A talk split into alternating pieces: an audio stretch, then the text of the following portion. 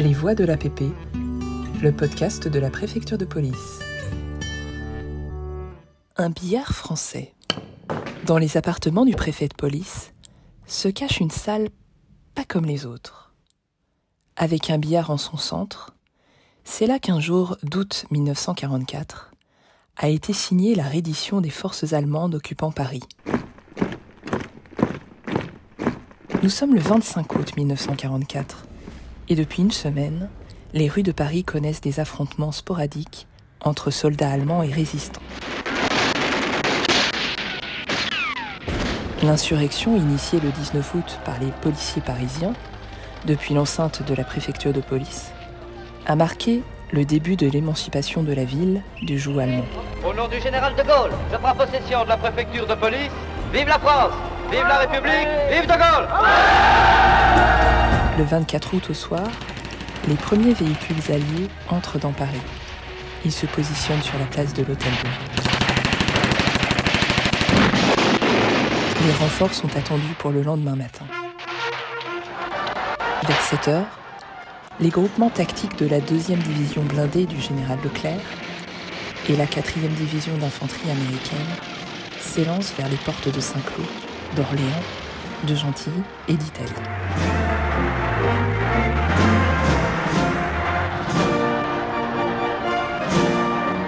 Après midi, pour la première fois depuis juin 1940, le drapeau tricolore flotte sur la tour Eiffel. Les taux se resserrent sur les Allemands, qui se retranchent dans plusieurs points d'appui fortifiés. Les combats sont meurtriers sur plusieurs grandes places.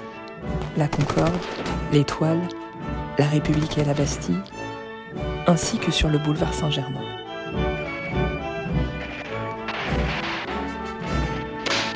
Quelques bastions de l'occupant résistent encore vers le Luxembourg et le Sénat.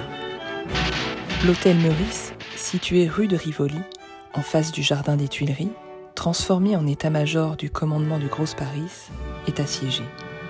Vers 14h30, les lieutenants Karcher et Franjou de la 2e division blindée pénètrent dans le hall du palace. Ils sont venus chercher le chef, le gouverneur militaire du Grand Paris, le général von Scholtitz. Lieutenant Henri Karcher, de l'armée du général de Gaulle. Général Dietrich von Scholtitz, gouverneur de Paris. Et vous disposez à vous rendre, sans condition. L'officier a reçu le matin même un ultimatum dactylographié du colonel Pierre Billotte, chef d'état-major du général de Gaulle, qui lui intime de se rendre. Von Scholtitz, dont les ordres sont de détruire Paris en cas de défaite, enfreint la consigne du Führer et se rend avec sa garnison. Il est immédiatement conduit à la préfecture de police, sous les huées de la foule. Boulevard du Palais, dans les salons du préfet de police, au premier étage, le général Leclerc attend impatiemment la venue de son prisonnier. Billot arrive enfin et annonce Le voilà. Von Scholtitz entre dans la pièce. Je suis le général Leclerc. Êtes-vous le général von Scholtitz? Asseyez-vous. Il est 16 heures.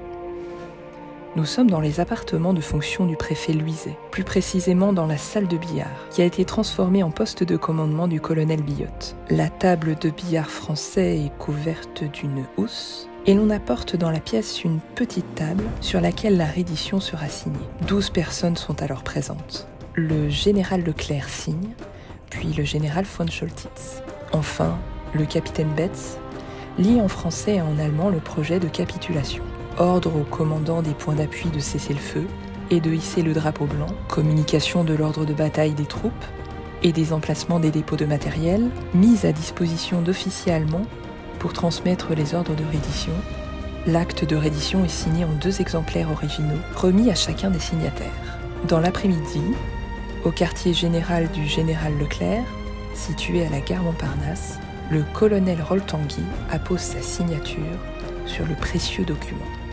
Progressivement, les différents points de combat tombent.